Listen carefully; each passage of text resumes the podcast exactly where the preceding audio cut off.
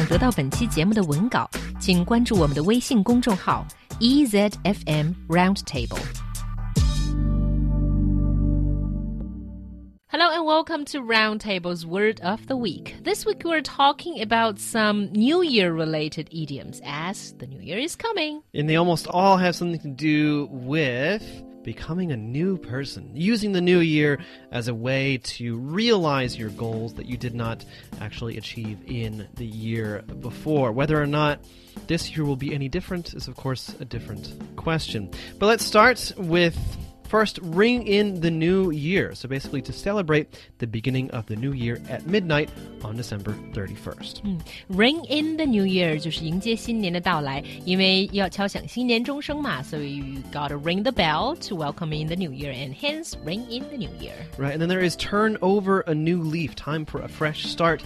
Do something different.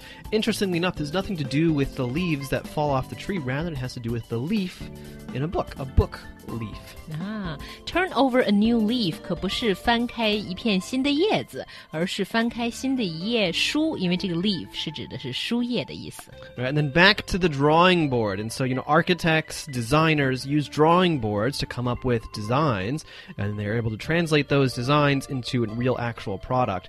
The whole idea there is you go back to the drawing board to reevaluate, to replan for the new year. 嗯，back to the drawing board 也是重新开始的意思，因为建筑师都要有有这种画图板来画图。那么重新回到画图板上，就是说要重新开始规划一件事情的意思。And then there is start from scratch, and so if you haven't begun one of your New Year's goals, you must start at the beginning. And this is also interesting because you can make something from scratch. Nothing to do with New Year's, but to make something from scratch means, for example, I made some cookies from scratch, which means I didn't buy them at the store.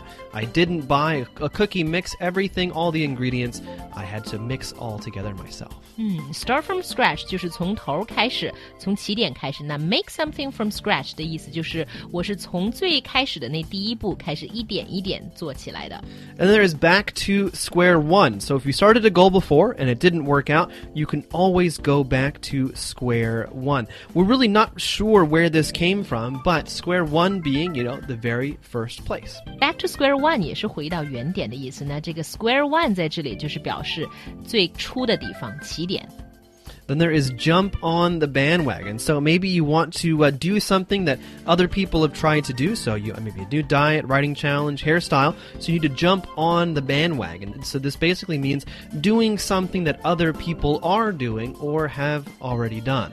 Jump on the bandwagon，跳上大篷车。这实际上的意思就是说，跟随别人的脚步，或者跟随一些已经存在的潮流，也来做这件事情。Right. Again, so nothing to do with lifestyle necessarily. You know, with the uh, Liza You know, at first it wasn't all that popular. Then it became very popular. But people who hadn't watched it yet, they jumped on the bandwagon and fell in love. 嗯，有点像赶上这波潮流，赶上这波流行的意思。